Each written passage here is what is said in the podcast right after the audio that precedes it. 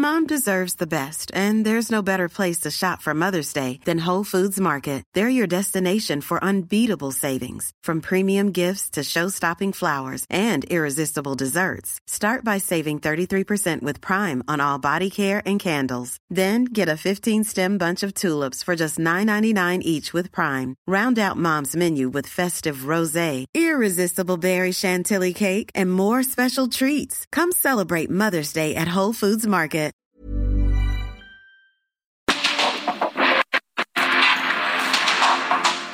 El mundo actual no se entendería sin la economía, las finanzas y los negocios. Acompaña a Mario Maldonado, el columnista de negocios más joven y objetivo del periodismo financiero en su programa. Bitácora de negocios.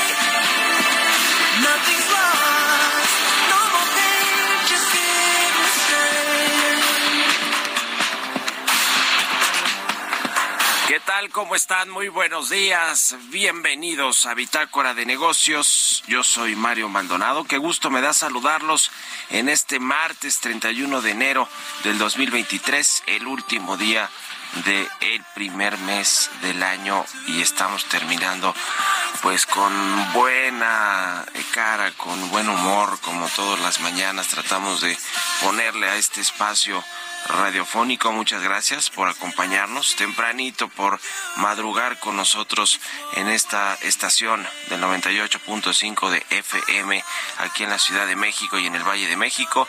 También a todos los que nos escuchan en el resto de la República Mexicana a través de las estaciones hermanas del Heraldo Radio. Muchísimas gracias también por hacerlo, por acompañarnos o por escucharnos en cualquier lugar a través de las plataformas de radio por Internet el Fondo Monetario Internacional sube a 2.9% el estimado del PIB mundial 2023, pero advierte fragilidad y la eurozona evita recesión técnica, creció en cuarto trimestre.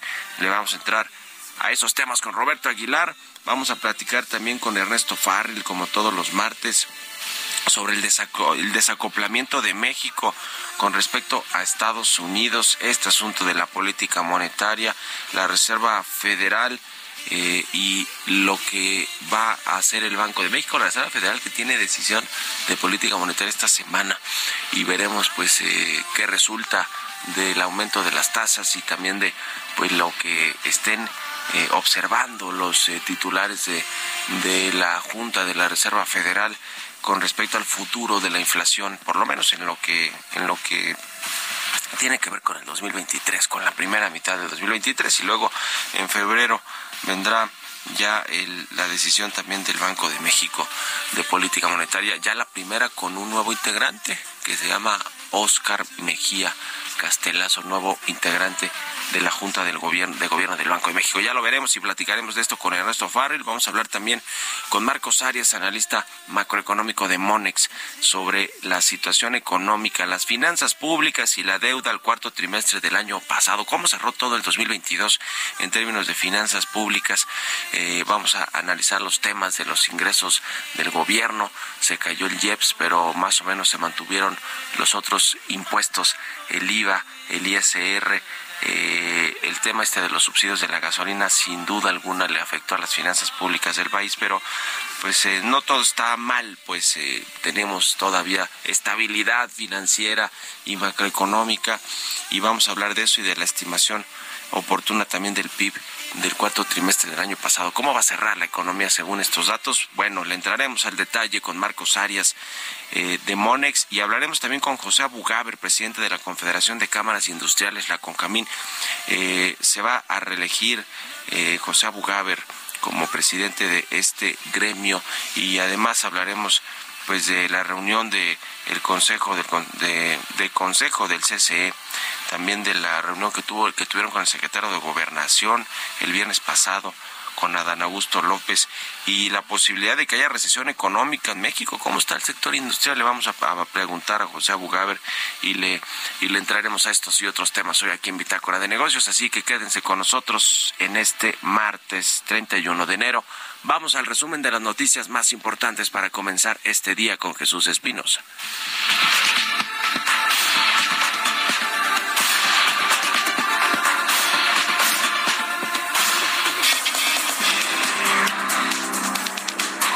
Acuerdo con los datos de la Secretaría de Hacienda, los ingresos presupuestarios del gobierno lograron crecer en el 2022, pese a la caída que reportó la recaudación tributaria. El año pasado se captaron 6 billones 595 mil 97 millones de pesos por concepto de ingresos tributarios, petroleros, organismos de control directo, así como recursos o no tributarios, lo que significó un crecimiento de 2.5% en comparación anual.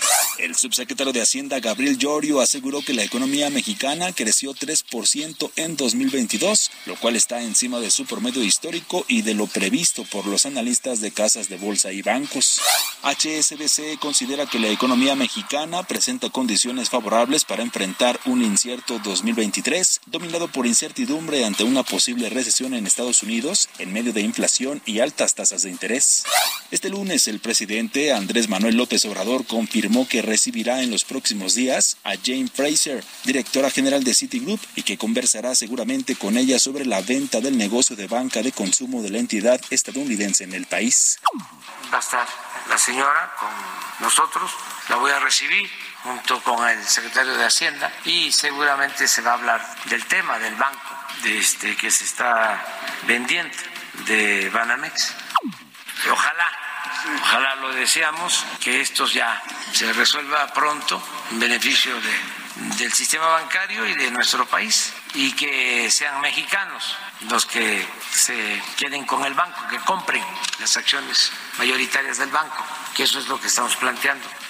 Katia Guzmán, coordinadora de datos de México, ¿cómo vamos? Señaló que en nuestro país más de 25 millones 800 mil personas al cierre del tercer trimestre del 2022, sin tomar en cuenta la población agropecuaria, trabajan informalmente con salarios precarios, algunas veces menores al mínimo y sin seguridad social.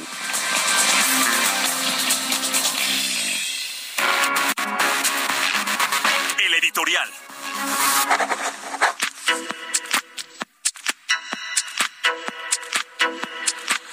Pues ya escuchó al presidente López Obrador anunciar que la próxima semana va a ser el jueves o el viernes cuando se reúna con Jane Fraser, la CEO global de Citi, el, todavía dueño de Banamex aquí en México.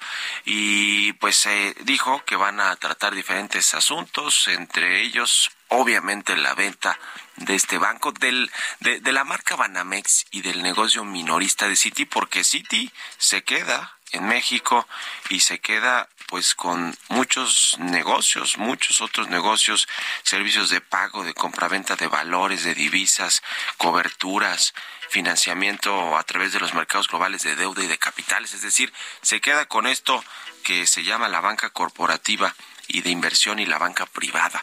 Que no se nos olvide, va a vender el negocio minorista, el del retail, el donde compiten hombro con hombro con los otros bancos comerciales en las sucursales, el tema de la FOR, el tema de, eh, pues sí, las nóminas, etcétera, todo, eh, digamos, el, el, retail que se le conoce en la banca es lo que va a vender, pero bueno, es un gran negocio, sin duda alguna, además es una gran marca, Banamex, es un banco emblemático, el más eh, de, tradicional histórico pues del país o el más antiguo.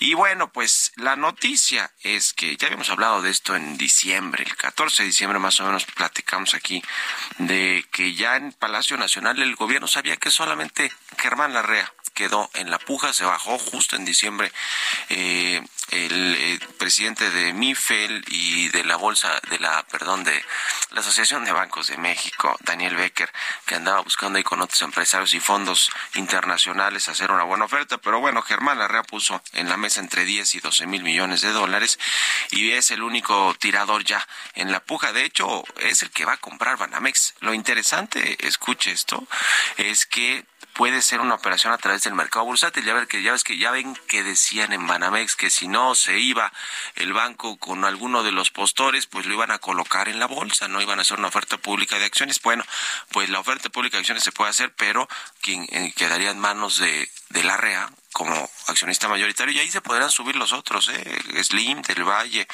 eh, Eduardo Tricio, en fin, todos los que han estado interesados también en entrarle a esta oferta podrían subirse en, eh, en esta operación bursátil. Además, todos estos que mencioné conocen muy bien el mercado de valores, así que, así que más o menos por ahí va a ser este asunto. Estuvieron varios en la puja, se fueron saliendo uno, uno, uno a uno. A Germán Larrea, pues le interesó y tiene el dinero, es uno de los, es el segundo multimillonario millonario de México después de Carlos Slim, es decir, tiene mucha liquidez, pero va a ser la operación, todo parece indicar, a través del mercado de valores y se va a matar dos pájaros de un tiro ahora sí que como se dice coloquialmente, porque por un lado se quedarán inversión, en, manos de inversionistas mexicanos, pero también se logrará romper esta sequía del mercado bursátil en la Bolsa Mexicana de Valores. ¿Ustedes qué opinan? Escríbanme en Twitter, arroba Mario Valle, en la cuenta arroba Heraldo de México.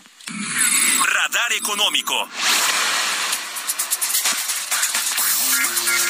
Ernesto Farril ya está con nosotros como todos los martes. ¿Cómo te va, mi querido Ernesto? Buenos días.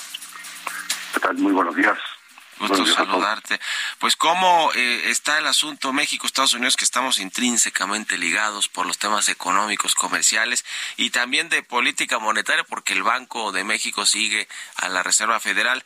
Eh, ¿Cómo ves? ¿Va a haber pronto un desacoplamiento de México con respecto a Estados Unidos, que también dicen que va a entrar en, en recesión probablemente y México probablemente también o probablemente no? ¿Cómo estás viendo el tema? Sí, Mario. Bueno, pues eh, por tanto la semana pasada el Departamento de Comercio de Estados Unidos dio su cifra preliminar del al cuarto trimestre en Estados Unidos. Y dice, la economía estadounidense creció 0.72 trimestral, 0.72% trimestral. Luego anualizan ese dato, que es lo que normalmente hacen en, en Estados Unidos, y te da un crecimiento del cuarto trimestre del 2.9, y luego, como ya tienen los otros tres trimestres, pues dice, para todo el año Estados Unidos creció al 2 en este cuarto trimestre está creciendo más que en, en, los trimestres anteriores, 2.9. Mientras que en México hoy deben estar dando ya el dato de eh, estimación preliminar del PIB al cuarto trimestre y muy probablemente viene negativa, no lo he visto todavía. Pero probablemente viene negativa en términos trimestrales, con un alza a lo mejor del 3,5 anual cuarto trimestre contra cuarto trimestre del año pasado. Pero esto se da porque, con las cifras que ya conocíamos antes, en octubre se creció 0% trimestral, en noviembre se cayó la economía mexicana 0.5 y probablemente en diciembre contracción del 0.4%, que es lo que estamos sintiendo en Bolsa América. Entonces, ¿qué es lo que estamos viendo? Que mientras Estados Unidos está creciendo, Estados, eh, México está ya con una contracción económica y eso que todavía Estados Unidos no entra en recesión franca, ¿no? Y bueno, mucho tiene que ver que eh, los indicadores más oportunos que se tienen tanto para la americana como para la, la agencia en la manufactura, que es el, ramo que más ligado está al sector exportador mexicano, pues ya hay, ya hay caída en la actividad económica en Estados Unidos, en, en esos sobre todo en manufactura. Tuvimos el dato también de la balanza comercial de diciembre en México. ¿Y qué estamos viendo ahí? Una caída del 1.4 en las exportaciones totales a tasa mensual contra noviembre del año pasado. Y eh, en manufacturas trae una contracción del 2.2%. Pues bueno, pues con ese otro dato de balanza comercial se confirma que sí, México empieza a tener pues una menor actividad económica, principalmente porque en Estados Unidos la manufactura sobre todo está bajando, a pesar de que todavía las exportaciones automotrices con un, buen desempeño. Pues sí, el, el, dato justo del cuarto trimestre del de 2022, según esta estimación oportuna del PIB, es de 0.4% de crecimiento en términos reales. ¿Cómo va a cerrar el crecimiento que se desaceleró al final del año pasado, no? Sí, sí, el tercer trimestre fue en México muy fuerte y el cuarto trimestre un bajo crecimiento. Pues no, no le fue demasiado. Muy bien, pues se veía que el tercer trimestre todo parecía que hasta se modificaron los pronósticos de crecimiento para, para el país, eh, para bien, pues, ¿no? Se aumentaron los pronósticos se desaceleró en el último trimestre. Pues ojalá que nos vaya bien este este este año y que y que con todo y las bajas previsiones de crecimiento de 1% o menos, pues que podamos ir revirtiendo eso con el paso de los meses y que no haya recesión. En fin, creo que eso eso será la clave de lo que suceda en Estados Unidos. Muchas gracias, Ernesto. Como siempre, un abrazo y buenos días. Igualmente, Mario. Buen día a todos. Ernesto Ofar, el que escribe en El Financiero los lunes, échele un ojo a su columna. 6 con 20, vamos a otra cosa. Economía y mercados. Roberto Aguilar ya está aquí en la cabina del Heraldo Radio. Mi querido Robert, buenos días. ¿Cómo estás, Mario? Me da mucho gusto hablar de ti y a todos nuestros amigos. Pues vaya, ya se dio a conocer esta primera lectura del PIB, 3% a tasa anual, ligeramente arriba de lo que ayer adelantó el subsecretario Llorio, pero es en línea como lo que ya el presidente había anticipado. Así es que este 3%, quizás ahí quisieron hacer un poco de suspenso y hoy saldrán con la eh, narrativa de que el dato estuvo mejor de lo que la propia Secretaría de Hacienda esperaba. También como que hay un, un ambiente de optimismo, Mario, a pesar de que las acciones mundiales, las, las bolsas están cayendo, a la espera justamente de más señales monetarias y hay más de 100 empresas del Standard Poor's 500, entre ellos Apple, Amazon y Google, que van a presentar esta semana sus resultados, además de los datos del empleo. Pero bueno, fíjate que rápidamente los datos de Eurostat mostraron que la eurozona creció a duras penas en los tres últimos meses del 2022, evitando con ello la recesión. Por otra parte, también el Fondo Monetario Internacional revisa nuevamente sus expectativas de la economía mundial, la sube, la sube de 2.7 a 2.9%. Para el caso de México también la subió, ahora espera 1.7% para 2023 y en general pues ve un mayor optimismo justamente este organismo financiero internacional, pero sin embargo advierte de la fragilidad sobre el tema. ¿Por qué subió justamente esta estimación de crecimiento respecto a octubre?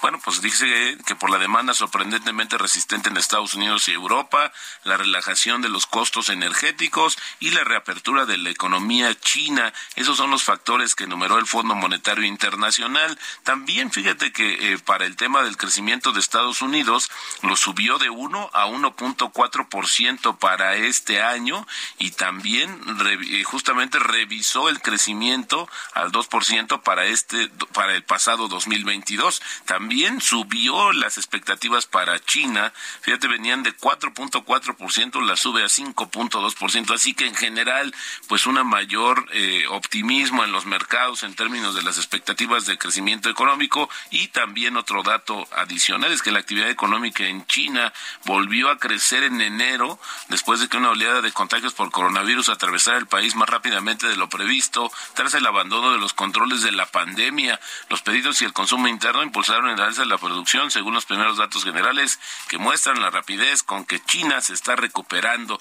Así es que, bueno, insisto, un ambiente bastante optimista. También, fíjate que se dio a conocer el dato de Exxon, esta petrolera estadounidense privada, pero fíjate que fue eh, da a conocer que justamente tuvo ganancias, Mario, el año pasado por 59 mil millones de dólares, lo que hace la diferencia entre un manejo pues con, con otro tipo de expectativas, una empresa privada petrolera de este tamaño y también otra de las empresas que dio el campanazo, pues es básicamente General Motors, que registra su mayor beneficio trimestral y, y anticipa fuertes ganancias para 2023. El tipo de cambio cotizando en 18.80 y bueno, con esto tenemos una ganancia en el año superior al 3%.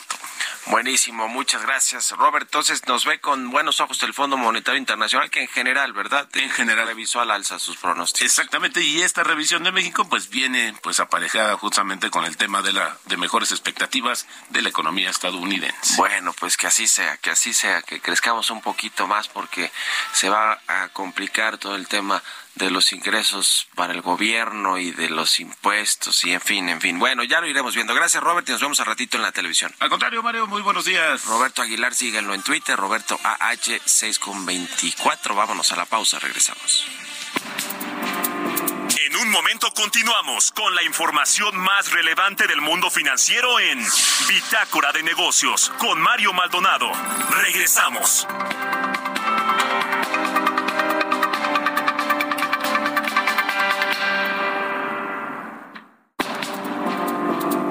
De vuelta en Bitácora de Negocios con Mario Maldonado.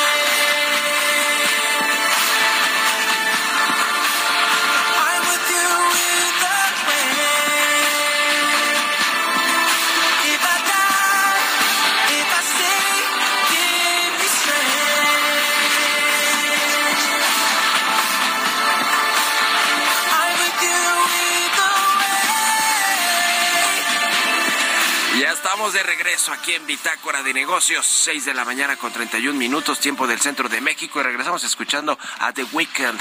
Se llama Nothing is Lost esta canción, y la escuchamos a propósito de que esta semana estamos poniendo canciones de soundtracks de películas nominadas a los premios de la Academia, a esta 95 entrega de los premios Oscar 2023. Y esta es de el soundtrack de la película Avatar, que está nominada a Mejor Película, Sonido, Diseño de Producción, Efectos Visuales.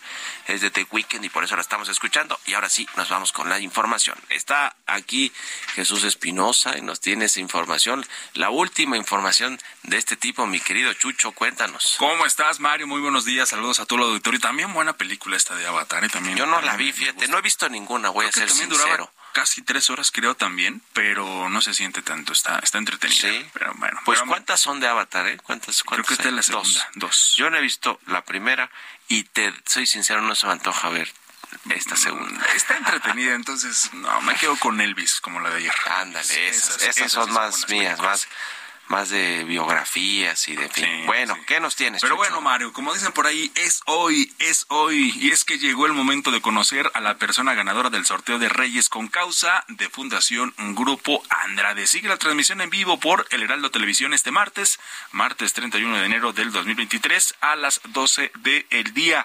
Gracias a todas y todos los que participaron. Permiso otorgado por la Secretaría de Gobernación con el número 2022-0235-PS02. Vigencia del permiso del 5 de diciembre del 2022 al 31 de enero del 2023. Hoy el, este sorteo de Reyes con causa a las 12 del día por El Heraldo Televisión. Mario Auditorio, muy buenos días. Gracias Jesús. Vamos al segundo resumen de noticias.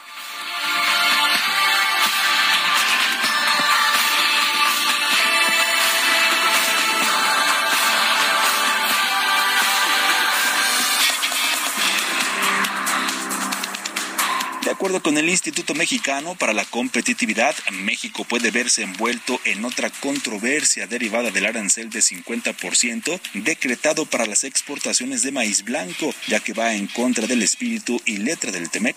El pasaporte y la matrícula consular serán aceptados por los bancos de México como documentos de identificación oficial a partir del primero de marzo. El secretario de Relaciones Exteriores, Marcelo Ebrard, destacó que los dos documentos expedidos por el gobierno de México son son confiables y seguros, por lo que ahora serán reconocidos por las instituciones bancarias.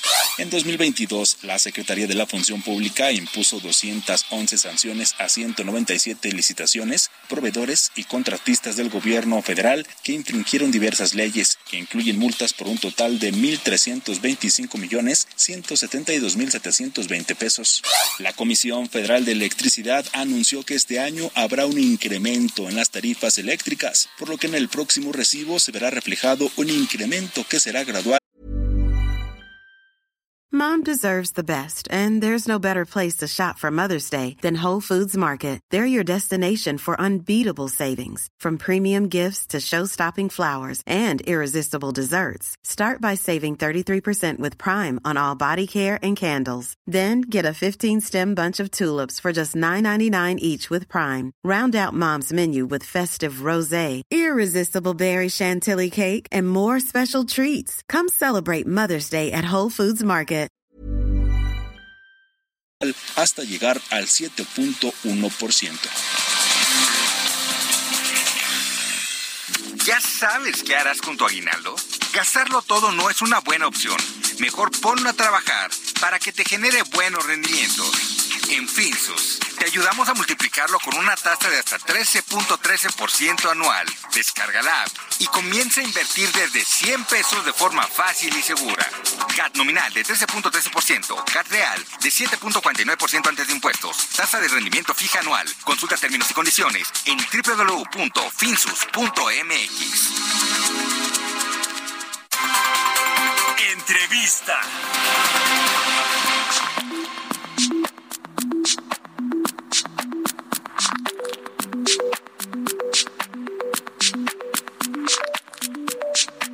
Y bien, le decía, vamos a platicar con Marcos Arias, analista macroeconómico de Monex, sobre este reporte de finanzas públicas, la situación económica del país, la deuda pública. ¿Cómo estás, Marcos? Muy buenos días. ¿Qué tal, Mario? Buenos días, buenos días del auditorio.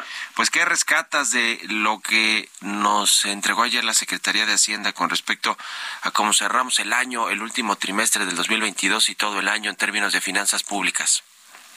Pues mira, yo rescataría, al igual que con la narrativa económica general, la resiliencia en las estadísticas de finanzas públicas.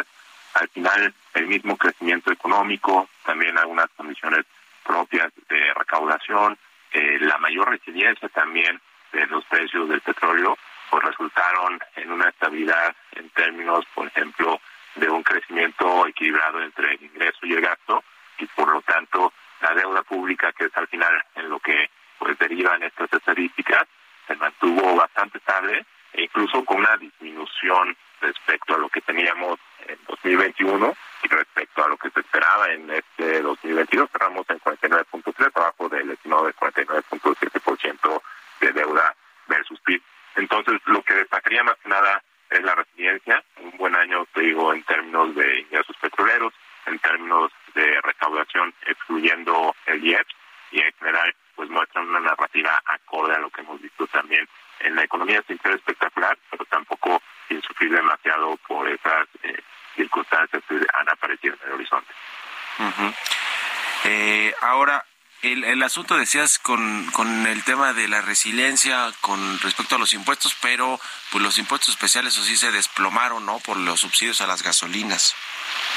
Sí, la verdad es que ese tema también eh, es algo distinto y es algo que se da a primera vista los ingresos, eh, en este caso el IEPS, pues son prácticamente inexistentes respecto a años anteriores. Tiene una caída del 72%, casi 73%, y es donde compensa un poco el incremento, por ejemplo, en IVA compensa un poco el incremento en ISR, pero sin duda es notable el desplome en el IEPS, que de continuar ante una adversidad, por ejemplo, con pudiera una recesión en 2023, pues habrá que ver si eh, sigue sin afectar eh, el balance. Será algo muy complicado, dado que la magnitud de la caída es muy significativa. El 73% es prácticamente inexistente lo que recaudamos de IEPS en este 2022. Uh -huh.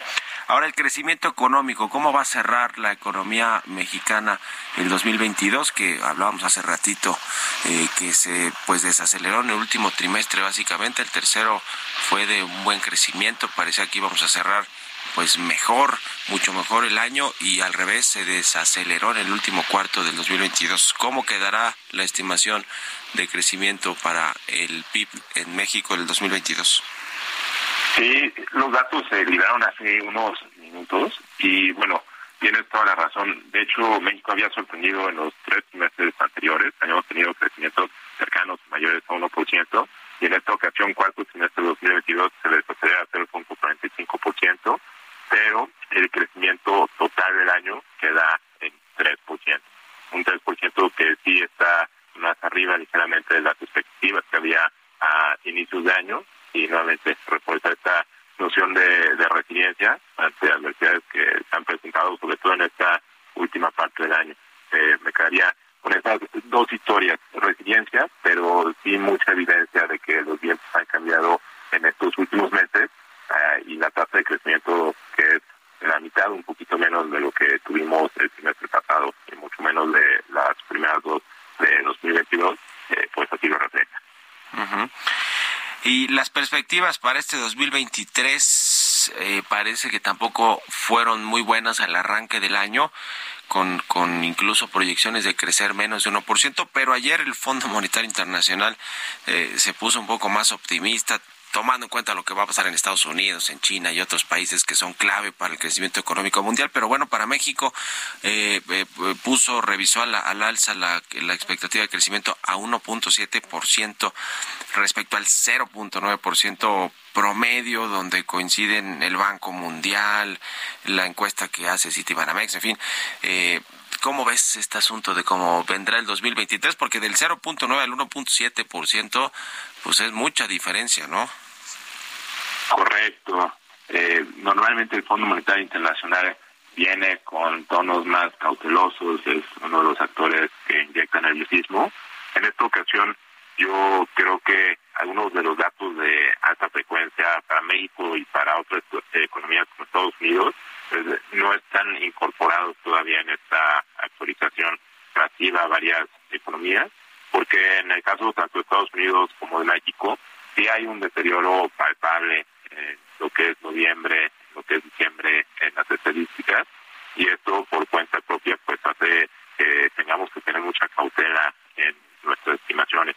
Sí, el consumo a lo largo de 2022, la demanda interna se probó bastante fuerte, resiliencia nuevamente es la palabra que mejor la describe, pero hacia el cierre de año estamos teniendo problemas, por ejemplo, en el caso del comercio al por menor, el comercio al por mayor, tenemos dos caídas consecutivas en octubre y en noviembre, probable que también tengamos caídas en diciembre, en rubros también como en los servicios relacionados al turismo, tenemos dos caídas eh, consecutivas, en algunos rubros de producción industrial como las manufacturas, el outlook tampoco es bueno, ya empezamos a tener caídas en noviembre en Estados Unidos, apuntan también los datos a que seguiremos en México con caídas en diciembre. Entonces, si es un cierre de año problemático, nosotros creemos que, por ejemplo, en el primer trimestre de 2023 son más del 50% las probabilidades de que tengamos una contracción en eh, trimestre a trimestre en, el PIB. Y pues bueno, si incorporamos estos datos de alta frecuencia más recientes, eh, pues lo más probable es que prevalezca la cautela y creeríamos que pues el fondo nuevamente en unos meses tendrá que ajustar ante un entorno que quizá no se vea tan optimista en México y en el mundo como por ahora lo pinta esta revisión. Ya veremos cómo le va a México este año. Ojalá que, como dije hace rato, le vaya mejor de lo que están eh, eh, pensando que le va a ir los, eh, los analistas, el promedio de los economistas analistas o de los propios organismos multilaterales como el Banco Mundial, aunque ya pues aumentó el promedio esta expectativa que tiene el Fondo Monetario Internacional. En fin, ya lo estaremos viendo y platicando y te agradezco estos minutos, Marcos Arias, analista macroeconómico de Monex. Muchas gracias y buen día. Ojalá que sí, Mario. Gusto saludarte y también saludos al auditorio. Que estés muy bien. Hasta luego. 6 con 43. Vamos con las historias empresariales. Historias empresariales. Las ventas de autos, ¿cómo cerraron el año pasado? Bueno, pues apenas con un crecimiento de 0.5% anual según la Asociación Mexicana de Distribuidores Automotores. 60 meses es el tiempo preferido de los compradores para pagar sus vehículos. Nos platica de esto Brenda Rueda thank la Asociación Mexicana de Distribuidores Automotores informó que de enero a diciembre de 2022, la venta total de vehículos ligeros nuevos al menudeo y flotillas a través de financiamiento fue de 58.2%, lo que significó un incremento de 0.5% en comparación con el mismo lapso de 2021. Al presentar el reporte de financiamiento y compradores por estado, arrojó que al cierre de 2022, por segmentos, la venta de autos subcompactos ocupó el primer lugar con 64.1% seguidos de los subcompactos con 64%. En cuanto a vehículos todoterreno, reportaron una colocación de 59.7%, las minivans 52.3%, pickups 48.8%, los autos de lujo 37.4% y los deportivos con un 16.2%. Guillermo Rosales Zárate, presidente ejecutivo de la AMDA, informó que los bancos son los que mantienen una mayor proporción de financiamiento en los segmentos de alta gama como deportivos, de lujo y pickups, mientras que las financieras presentan participaciones más elevadas en minivans, compactos y subcompactos indicó que los tiempos más usados por los compradores para saldar sus créditos en los segmentos de subcompactos, compactos, subs y deportivos, el favorito sigue siendo de 5 años, mientras que para pickups, minivans y lujo, 3 años es el más requerido. Con información de Yasmín Zaragoza, para Bitácora de Negocios, Brenda Rueda.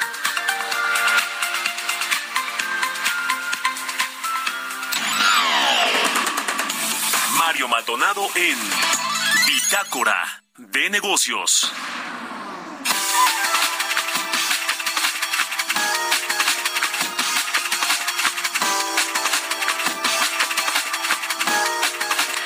Y bueno, ya le comentaba al inicio del programa, vamos a platicar con José Abugaber, él es presidente de la Confederación de Cámaras Industriales, la CONCAMIN, al que me da gusto saludar. ¿Cómo estás, José? Muy buenos días.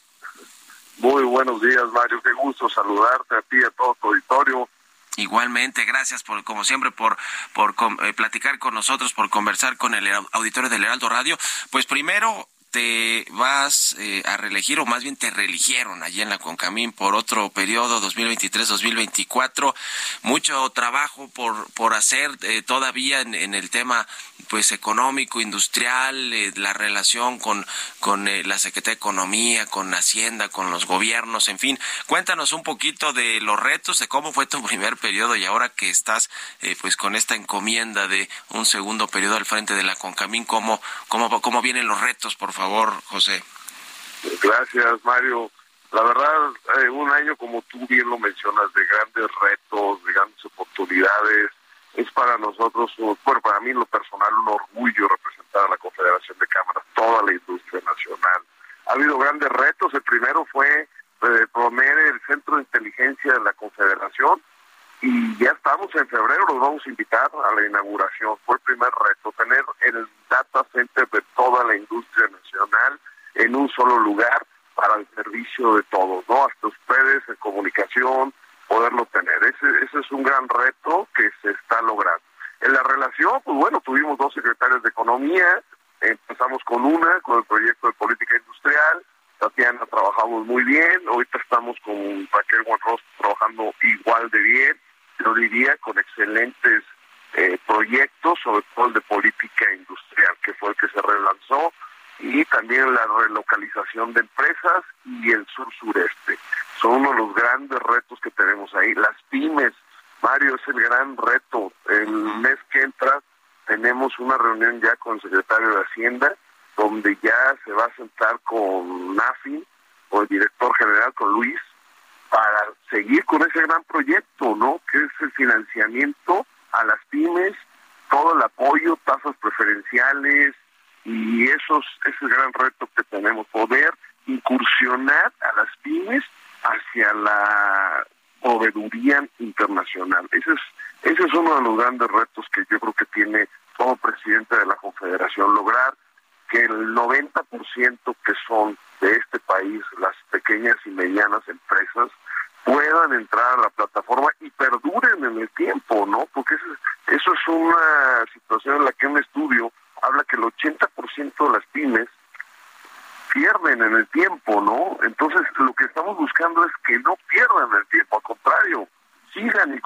en esto y, y van muy bien. Y uno es el crédito, lo que más se necesita para ellas, ¿no? Y tener al cliente. Y es parte de lo que estamos buscando hoy con la proveeduría internacional. Esto, sí. Parte de eso. Sí, muy bien. Estuvieron el viernes con el secretario de Gobernación, Adán Augusto López. Ahí se hablaron de varios temas eh, que tienen que ver desde lo político, electoral, las reformas, el plan B, etcétera, pero también eh, el asunto energético y el asunto de seguridad, la seguridad, las extorsiones, el cobro de piso, de derecho de piso, eh, la seguridad de las carreteras, en, en, el control que tiene el crimen organizado en ciertos estados y ciudades, municipios de los alimentos, en fin en fin, ¿qué, qué, digamos, respuesta tuvieron del secretario de Gobernación y qué plan de, pues, de, van a echar a andar para que se minimice estos eh, delitos y que afectan a la economía y al crecimiento del país? Sí, Mario, fue una muy buena reunión donde se cuestionó al secretario Dan Augusto sobre diversos temas, como comentaste tú, y el secretario respondió con gran apertura. Se habló del plan B de la reforma electoral, pasando por seguridad, como comentaste, la economía del país y la controversia energética. Fueron los grandes temas. Vimos a un secretario de Gobernación, Mario, verdaderamente convencido de la buena marcha del país en el sentido económico. Y en eso estoy totalmente de acuerdo. Exportamos un 20% más que en el 2021. El PIB eh, de país eh, en el manufacturero creció un 5%. Sí tenemos un país y del empleo está en sus mejores niveles.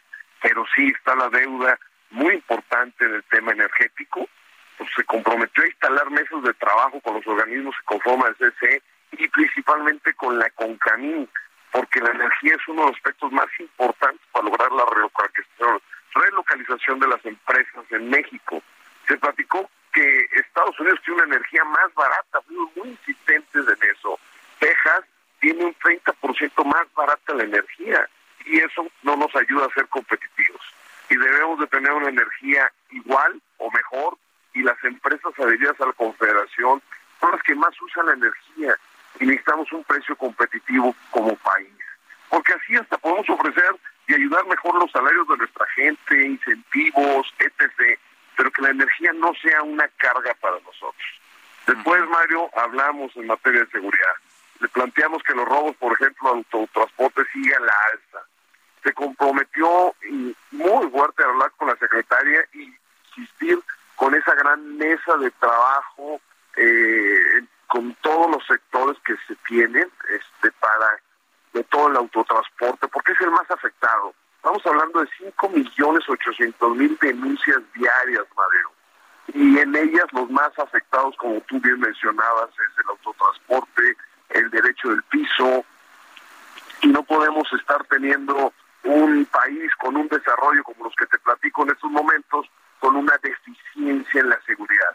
Y él, la verdad, reconoció que es una de las grandes deudas que tiene con el país y que tenemos que seguir trabajando en desarrollo. Sí bajó la seguridad del 2021 para atrás, pero en el 2022 aumentó un, casi un 6% la inseguridad. Eso nos está dando problemas y tenemos que hacer un alto y se comprometió sobre todo las acciones más importantes es las zonas. Por ejemplo, Puebla, Veracruz, una zona de alto riesgo. Reforzar con la Guardia Nacional, tal vez ahí el tema del cambio de la Guardia Nacional, que antes era la Policía Federal, pues ahí los malosos se, se agarraron, ¿no? Porque era un gran tema, ya estaban acostumbrados que como decía, dijo el secretario, era un mal necesario la Policía Federal pero ayudaba. Y hoy con el cambio a la Guardia Nacional, pues ahí pudo haber un, un hueco que están buscando solucionar y reforzar con la Guardia. También todo el Bajío es un gran tema en la situación de la seguridad. Yo soy de León, Guanajuato, y la verdad en todo el corredor de Querétaro hasta Aguascalientes tenemos un problema y hasta Zacatecas. Sí, Entonces, sí, sí. Pues, hay que reforzar las zonas, es uno de los temas que, que hablamos, ¿no? Entonces, reducirlo y pues adelante, ¿no? Sobre todo y también en el tema del INE, pues bueno, él insistió que se trata de reducir el costo de la democracia y nosotros insistimos que tenemos 20 años con una democracia maravillosa en nuestro país que es reconocida a nivel internacional y que estamos nosotros tranquilos con el INE actual, ¿no? Entonces, pues. pues bueno, pues es importante que cada que, quien tiene su punto de vista, podemos coincidir o no, pero lo importante es que haya apertura de diálogo por parte del secretario de Gobernación, que la verdad nos dejó con tranquilidad en todos los temas que platicamos. ¿no? Oye, Pepe, eh, de 30 segundos que nos quedan antes de que venga la guillotina, eh, el asunto del TEMEC, este tema energético y la inversión que dice Raquel Buenoso que puede llegar de hasta mil millones de dólares por el corredor interoceánico, ¿todo esto lo ven factible y que, y que ya no se vayan a los paneles de controversias? 40 segundos, por favor. Sí, eso es definitivo. El sur-sureste es una gran apertura, pero la decisión la tiene Estados Unidos. Lo que sí es que la migración puede bajar con el sur-sureste. Sí, entonces hay que relocalizarlos para esa zona y hay apertura, Mario. Bueno, pues estamos en contacto como siempre y, pues felicidades por esta reelección de un año más allá al frente de la Concamín y estaremos en contacto. Gracias, José Abugaber, presidente de Concamín y muy buenos días. Gracias, Mario, como siempre, a ti y a todo tu auditorio. Un fuerte abrazo. Que estés muy bien, igualmente. Pues con esto nos despedimos. Gracias a todos ustedes por habernos acompañado este martes aquí en Bitácora de Negocios. Se quedan en estas frecuencias del Heraldo Radio con Sergio Sarmiento y Lupita Juárez. Nosotros nos vamos a la televisión, al canal 8 de la televisión abierta, las noticias de la mañana, y nos escuchamos aquí mañana tempranito a las 6. Muy buenos días.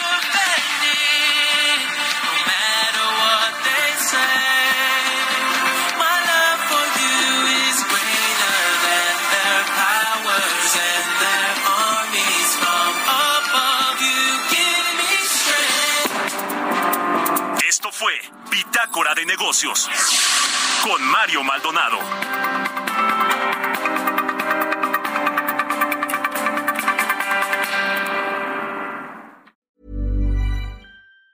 Normally, being a little extra can be a bit much, but when it comes to healthcare, it pays to be extra and United Healthcare makes it easy with Health Protector Guard fixed indemnity insurance plans. Underwritten by Golden Rule Insurance Company, they supplement your primary plan, helping you manage out of pocket costs without the usual requirements and restrictions like deductibles and enrollment periods. So when it comes to covering your medical bills, you can feel good about being a little extra. Visit uh1.com to find the Health Protector Guard plan for you.